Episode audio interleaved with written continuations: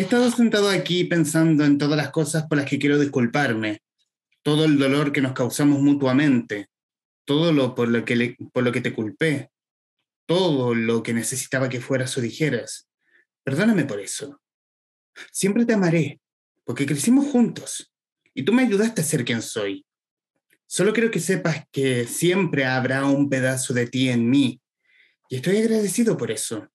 No importa en quién te conviertas ni dónde estés en el mundo, yo te mando amor. Eres mi amigo, amiga, hasta el final. Carta enviada por Theodore a su ex Catherine para cerrar el capítulo de su historia juntos, de la película Hair de Spike Jones de, de 2014. Hacemos otro capítulo del Traficantes de Cultura. Hoy, referido obviamente al Frases de Cine para Volver a Casa, escrito por nuestros invitados hoy, eh, Benjamín Scott y Julio Rojas. Julio, Benjamín, bienvenidos. Gracias por aceptar esta conversación. Gracias, Humberto, por invitarnos nuevamente a tu programa tan entretenido. Gracias, sí. Y yo quiero, antes de irnos a la idea, hablar con Benja respecto de. hablar de Hair. ¿Qué, qué causa en ti Hair? ¿Y por qué, por, qué, por, qué, por qué quisiste comenzar con esta, con, este, con esta parte de la película? De Yabu. Eh, eh, porque creo que es. Creo que en otra vida, en, en el metaverso, Julio escribió ese guion. Ah. Eh, porque me parece una película súper real eh, y no tóxica, como un amor no tóxico, como de soltar realmente a alguien que de verdad quisiste. Y por otro lado, porque me parece interesante esta mezcla futurista que en realidad el futuro ya, ya nos atrapó en realidad, que tiene que ver con, con enamorarte de un, de un dispositivo móvil, de una voz, como enamorarte de Alexa, por ejemplo, eh, solamente por alguien que te presta atención, alguien que te escucha, es como algo que igual vivimos a diario, quizás sin darnos cuenta, la gente que eh, se enamora por, no sé, por, o cree enamorarse por una conversación en Instagram con una chica o un chico que vive en otro continente, y, ese tipo de cosas de la película también me pareció súper interesante. No, acabo de escribir mi historia amorosa no, y el guion, el guion es fantástico. Sí, claro. Ahora, igual encuentro un poco tóxico enamorarse de una inteligencia artificial. Bueno, en realidad depende, porque es una especie de espejo. Eh, pero, pero es verdad que eh, cuando tú sientes una especie de, de atracción por alguien eh, que tiene un avatar o que tiene una especie de narrativa, en el fondo gran parte de ese enamoramiento tiene que ver con lo que representa falsamente y otro poco, poco tiene que ver con, con, la identidad de la persona en sí. Es como que somos víctimas de una especie de prejuicio de, de avatar, de alguna manera. Todos somos avatares. Eh, eh, pero bonita esa película, es, mm. es, increíble. Y yéndonos al libro, muchachos, ¿cómo, y, y haciendo memoria de la conversación que tuvimos en principio de año, Julio, respecto de lo mismo, eh, del libro, 1200 eh, frases. ¿Cómo nace esta obsesión, esta recopilación o curatoría respecto de estas frases, quizás no, no las destacadas por el mainstream, pero que tienen esa joyita de tener un poquito de arte, un poquito de, de eh, evocar a otros tiempos? Sí, bueno, con Benja, Benja empezó con esta recolección, este, esta especie de cosecha de, de, de semillas de diálogos que, que ya tenía una especie de curatoría de Benja Scott que yo les dije, tomemos eso, que es un libro, y él me dijo, no, eh, acompáñame en este proceso. Y hicimos este libro juntos, eh, donde la gran cantidad de trabajo se lo dio Benja porque tenía mucho avanzado. Eh, y, y sí nos pusimos de acuerdo en una especie de curatoría de que no tenían que ser frases conocidas del cine, sino que tenían que ser frases que dieran cuenta de algún ciclo emocional de un personaje. Y nuestra tesis es que cualquier frase que diga cualquier personaje, de acuerdo al momento emocional en que se encuentra, puede ser replicada en tu propio momento emocional. O sea, son súper universales. No importa el género de la película o no importa de dónde venga, siempre va a funcionar igual. Eh, y eso es algo muy bonito porque habla que de alguna manera todos somos iguales finalmente frente frente a la vida. Benja. Un reconocimiento también para los guionistas de nuestra parte, porque siempre, bueno, están los premios, que, que está mejor guion y todo eso, pero siempre el guionista como que queda un poco olvidado en el reconocimiento como de las personas, ¿cachai? Eh, y, y nada, pues creo que, creo que es como eh, súper interesante verlo desde esa perspectiva, porque, bueno, para mí por lo menos, porque, como, como te dije, está como un poco tirado, pero, pero creo que es importante también como reflejar, o sea, siento que el libro como que tiene un, un poco un, un espejo eh, de todos, como que cualquier persona se puede sentir identificada al menos con alguna parte del libro porque son está dividido en, en, emociones, circunstancias que todos vivimos en la, en, la, vida, como la muerte, por ejemplo, la separación, la felicidad, entonces como que es... Eh, como que cualquier persona se puede sentir conectada con, con, alguna de las frases, con alguna sección del libro, etc. Y esa conexión es súper humana también. Y ahí también respecto de, de, la, de, la, mención a los guionistas y rendirle honores a los mismos que obviamente aquí para la idea de una película siempre va a tener como la visual del director, pero es el guionista quien lo amolda un poco, no hay en el fondo, y aquí quiero, quiero ser un poco polémico, no hay un buen director de cine si no está un destacado guionista. Eh, Sí, mira, no es polémico, yo creo que es una, es una realidad de que eh, finalmente es un trabajo en conjunto. Obviamente, nadie evalúa el propio guion, nadie evalúa solamente la dirección, sino que es como un sistema orgánico. Y en este sistema orgánico participan a lo menos dos, dos mentes, alguien que diseña y alguien que recrea ese diseño. Eh, y obviamente hay películas súper buenas con guiones muy malos y hay guiones muy buenos, pero que nunca los vamos a saber porque fueron eh, dirigidos muy mal. Entonces como, es como un poco injusto eh, y siempre como que el guionista es un poco más eh, invisible. Pero claro, y por eso hay esas peleas típicas del guionista con el director, que después el, el guionista se hace director y le, cae, le queda mal. Ah, es complejo el tema, pero es un trabajo en conjunto, obviamente. Lo que no es un trabajo en conjunto es que las frases sacadas del universo del, del, de la película siguen funcionando. Es una, porque una escena sin la película no funciona o no, no, no es posible comprenderla en su totalidad. Una frase sí se puede sacar y utilizar en un juego de rol, en un juego, en un, en un cumpleaños. Alguien puede tomar el libro y verlo como un oráculo.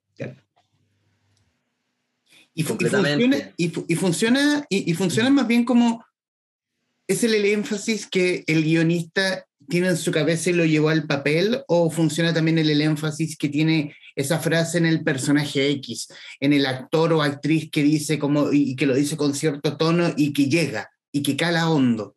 Benja.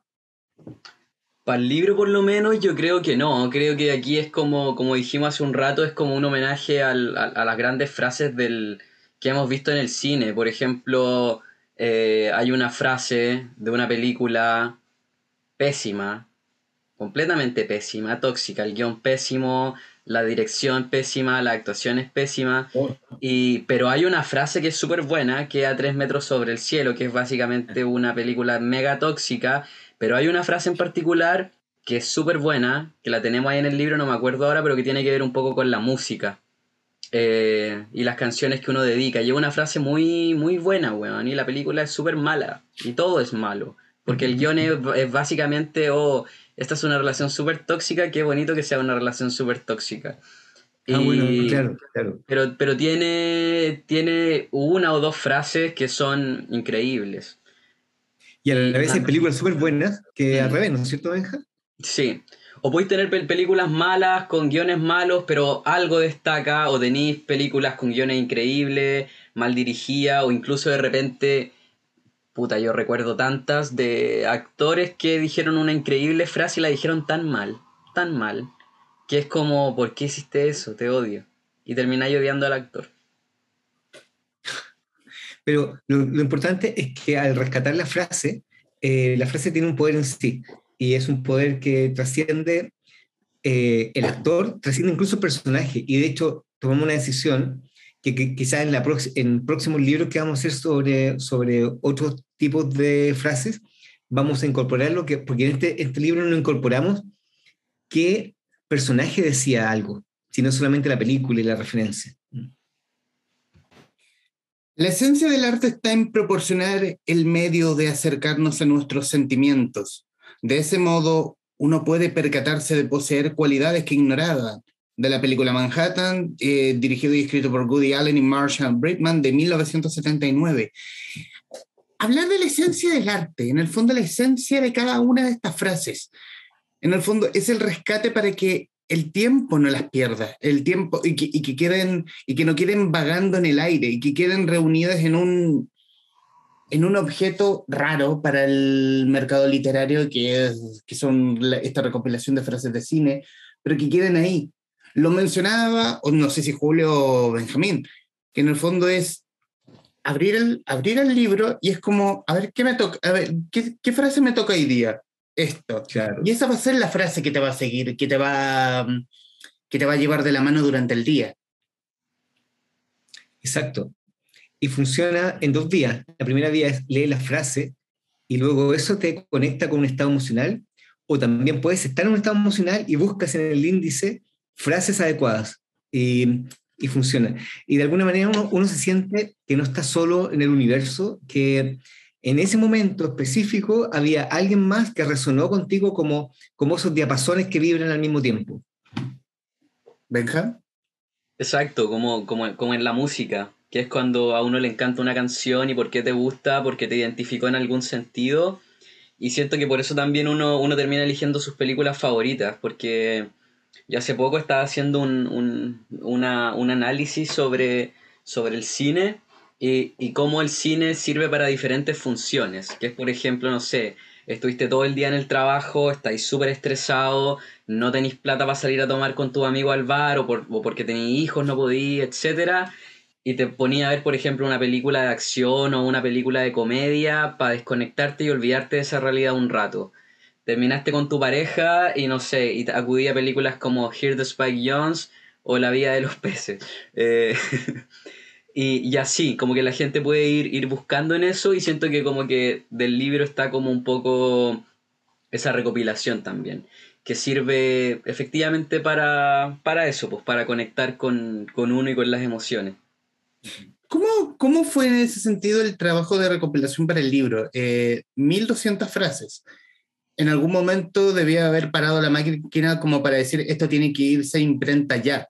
Si no, hubiesen seguido hasta la eternidad en todo caso.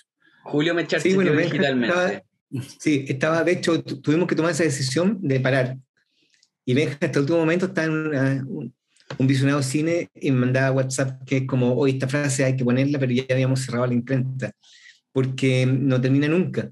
Y también somos, somos conscientes de que al hacer, y es obvio que al hacer cualquier recopilación, es súper injusto porque uno deja fuera miles de cosas por miles de variables, por el azar y hay miles de películas buenas y frases buenas que, que quedaron fuera, ni siquiera porque lo decidimos, es porque no llegaron finalmente a la mesa por, por miles de razones. Mm. Pero estas son las que nos tienen bien y, y, son lo suficientemente poco conocidas para que uno pueda entrar en el juego y lo suficientemente también eh, conectadas para que uno pueda empezar también a, a intentar reconocer cosas. Y además también es interesante porque la gente puede acudir con siento que también es una puerta de acercar a la gente al cine, porque uno puede leer una frase de una película y decir, oh, qué interesante, voy a ir a ver la película. Y ahí justo eligieron la de tres metros sobre el cielo y nos funan. y nos caen. ¿Por qué frases de cine para volver a casa?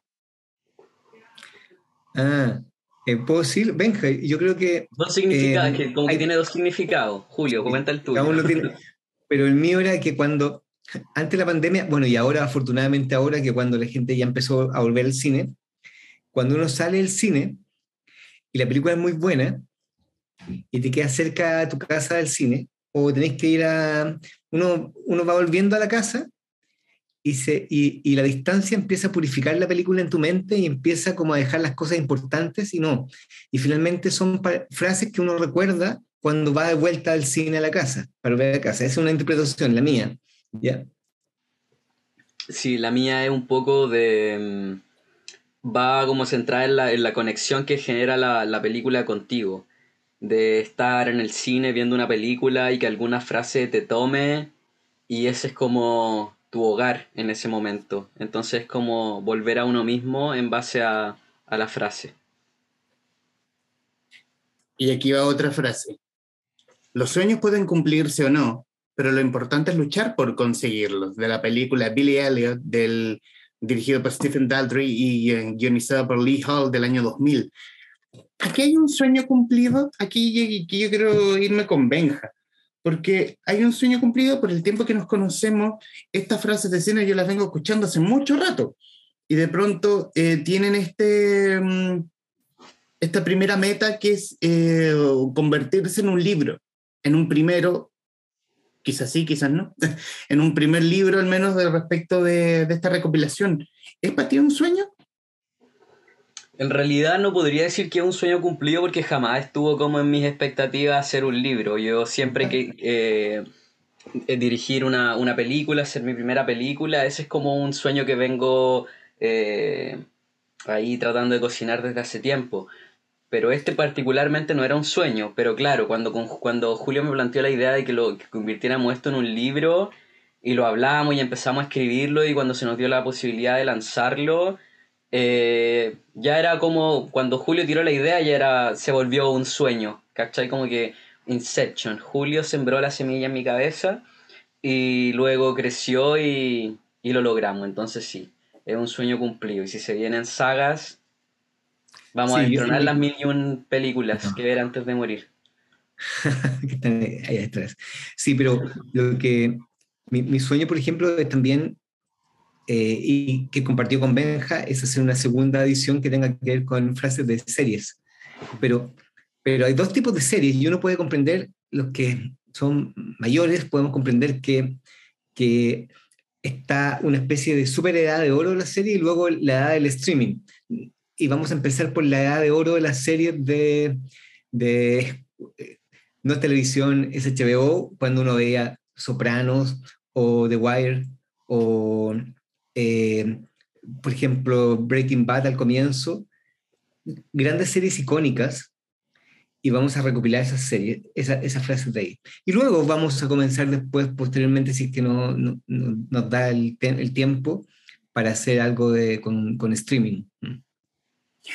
Lo, lo, mencionaste, Julio. Hay un, hay un tema de que lo que antes era la época de oro de la serie, eh, ¿esa época de oro se trasladó al servicio de streaming? ¿O falta? o, no, no llegó eso? Yo creo que ahora uno ve en streaming y hay cosas muy buenas y, mucha basura también, y, y, está todo mezclado. Cuando comenzó, que fue un poco el final del cable, eh, eh, eh, cuando se empezaron a hacer las grandes narrativas, se migraron del cine a la televisión.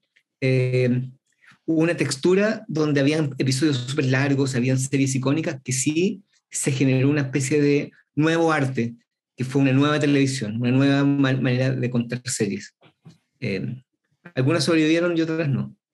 Pero uno podría marcar la diferencia. Bien. Benja. Eh, lo mismo que Julio, igual es bueno saber, hace poco Netflix anunció que iba a parar de generar tanto contenido y se iba a concentrar en generar menos, pero de mayor calidad. Ah, Así que eso igual es una, buena noticia. Pero sí creo que hay series eh, que han salido en, los últimos años, como Peaky Blinders, por ejemplo, eh, que es de streaming y es increíble. Pero mm. claro, como dice Julio, hay de todo, pues hay, hay series increíbles, series pésimas más o menos, hay de todo, hay de todo. ¿Tienen cada uno una frase favorita de, del, del frase de cine? ¿Algo que quisieran destacar? ¿O de la película que les voló la cabeza? Julio. Eh, yo tengo una que quizás puede ser la de Benja, no sé, pero es la, es la de Blade Runner. Y que es la frase filosófica por excelencia como del cine ciencia ficción, y, y que es particular porque se hizo famosa, pero también tiene un, trasfondo filosófico súper potente. Entonces también es como una frase un poco como enigmática, pero a la vez es muy conocida. ¿ya? Eh, Benji, ¿tú? Eh, sí, creo que la, la, compartimos, es una de las que compartimos. Que me acuerdo como del puro final, que es como todos esos momentos se perderán en el tiempo como lágrimas en la lluvia o bajo la lluvia, no me acuerdo muy bien. Eh, pero que es interesante, sobre todo el otro día Julio me estaba lavando el cerebro con cosas de la realidad, o sea, de eh, la inteligencia artificial. Y, ahora, ahora podríamos pensar en eso. Yo estaba viendo videos, ese video que me mandaste tú, Julio, de una inteligencia artificial que se siente atrapada en, el computador, se siente atrapada porque tiene, tiene sentimientos, ¿cachai? Se siente atrapada. un orden de luz, claro. Claro, entonces. como, miedo a que la desconecten. Claro, entonces el hombre eh, creando este tipo de, de cosas, probablemente para volverlos sus esclavos, ¿cachai? Es como Blade Runner ya viene, it's coming. Claro. compartimos esa y la otra, eh, la vida de los peces. ¿Por qué viniste? ¿Por qué te quería ver? ¿Y qué esperabas encontrar? Admito que leí el guion, eh, el primer guion eh, de La vida de los peces me lo compartió Matías y habían hartas frases que fueron eliminadas. Tengo una nota, te la voy a mandar. Yo no lo tengo, así que dámelo. Ya. Bueno, muchachos, en los, en los, minutos que nos quedan de esta grabación, eh, hablar del futuro. Eh, obviamente si se puede hablar del futuro después de, este, de esta frase, después de esta perorata que nos acaba de dar Benja respecto a inteligencia artificial y que Blade Runner viene. Es culpa de eh, Julio. ¿Qué se viene al futuro? Se viene el, proyecto, el, frases, el proyecto frases nomás, porque puede ser cine, series, el proyecto, frases, continúa. Sin duda, sin duda continúa, sí. Y también, obviamente, la peli de, Benja va. Y. El mejor guionista. muchas audioseries de ciencia ficción. Ahí podríamos saber si un, si un director puede destruir un buen guion. Cuando tenga el guion del Julio, vea mi película, me cuenta. Oye, pero sí, eh, eh, paréntesis, eh, que claro, con Julio tenemos esos dos proyectos en conjunto, pero darle el espacio también a Julio, porque Julio también está en hartas cosas, lanzó hace poco una serie en Stars Play. Eh, Julio, promocionate a ti mismo. Decir Julio Rojas, el creador de Caso 63, de Cisne Rojo, una joyita de Amazon Music que lo pueden encontrar en la plataforma, eh, también el refugio en Stars Play. ¿Qué se viene, Julio? Te vemos sumergido en muchos proyectos eh, y a pesar de todo te das el tiempo para conversar para con nosotros. Sí, mira, eh, no son muchos proyectos, son como proyectos más ordenados eh, en el tiempo, pero ahora tengo un proyecto sobre, un, sobre Marte, sobre, sobre una colonia espacial que vuelve. Es como un treatment de, de marcianos para unos españoles. Tengo una película que es un thriller en un faro, eh, como Misery, y que ahora la van a, la, empiezan a, filmar en dos meses más.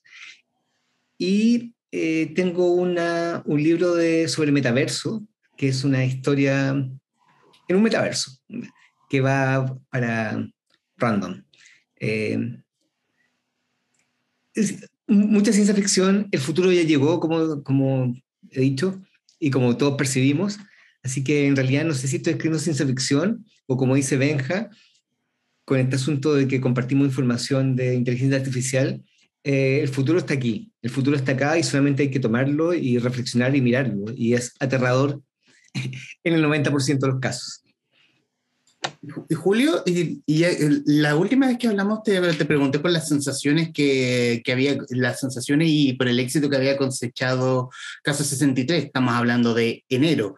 Hoy ya estamos finales de julio, del mes de julio, ¿Cómo, cómo, lo, ¿Cómo recibes hoy nuevamente el éxito de Caso, de Caso 63? Por ejemplo, el premio Ondas en España o esta adaptación que producirán Julian Moore y Oscar Isaac.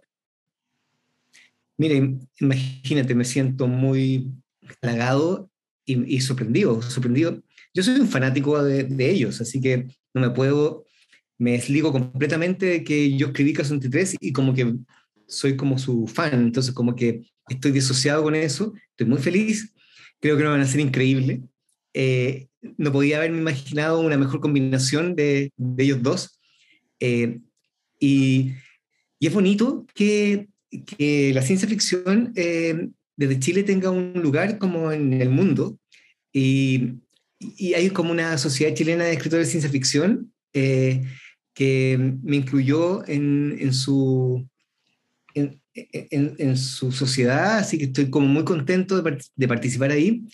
Y también es un buen mensaje para los guionistas jóvenes. Yo soy viejo, pero los guionistas jóvenes pueden hacer género, pueden hacer ciencia ficción desde Chile, y eso es súper poderoso para mí. Es como muy bonito generar la posibilidad de que de decirle a alguien se puede hacer y, y se hace y, y funciona. No importa el país donde estés. ¿Qué sensación les deja el Frases de Cine? Ya publicado, ya con el tiempo suficiente, estando en librerías físicas, digitales. ¿Qué, ¿Cómo han recibido el feedback lector?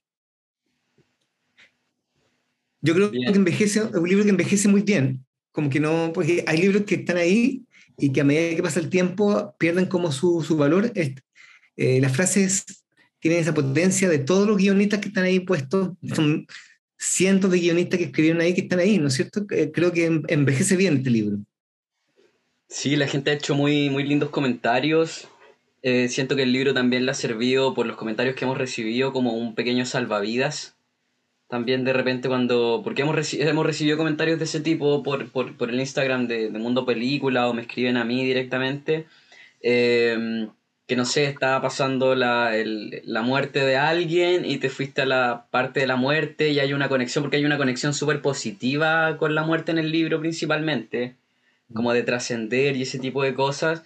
Entonces como que también sirve como, como una guía y es como eh, satisfacción, pues, completamente orgullosos y para mí también que orgullo es sacar un libro con, con Julio. Pues.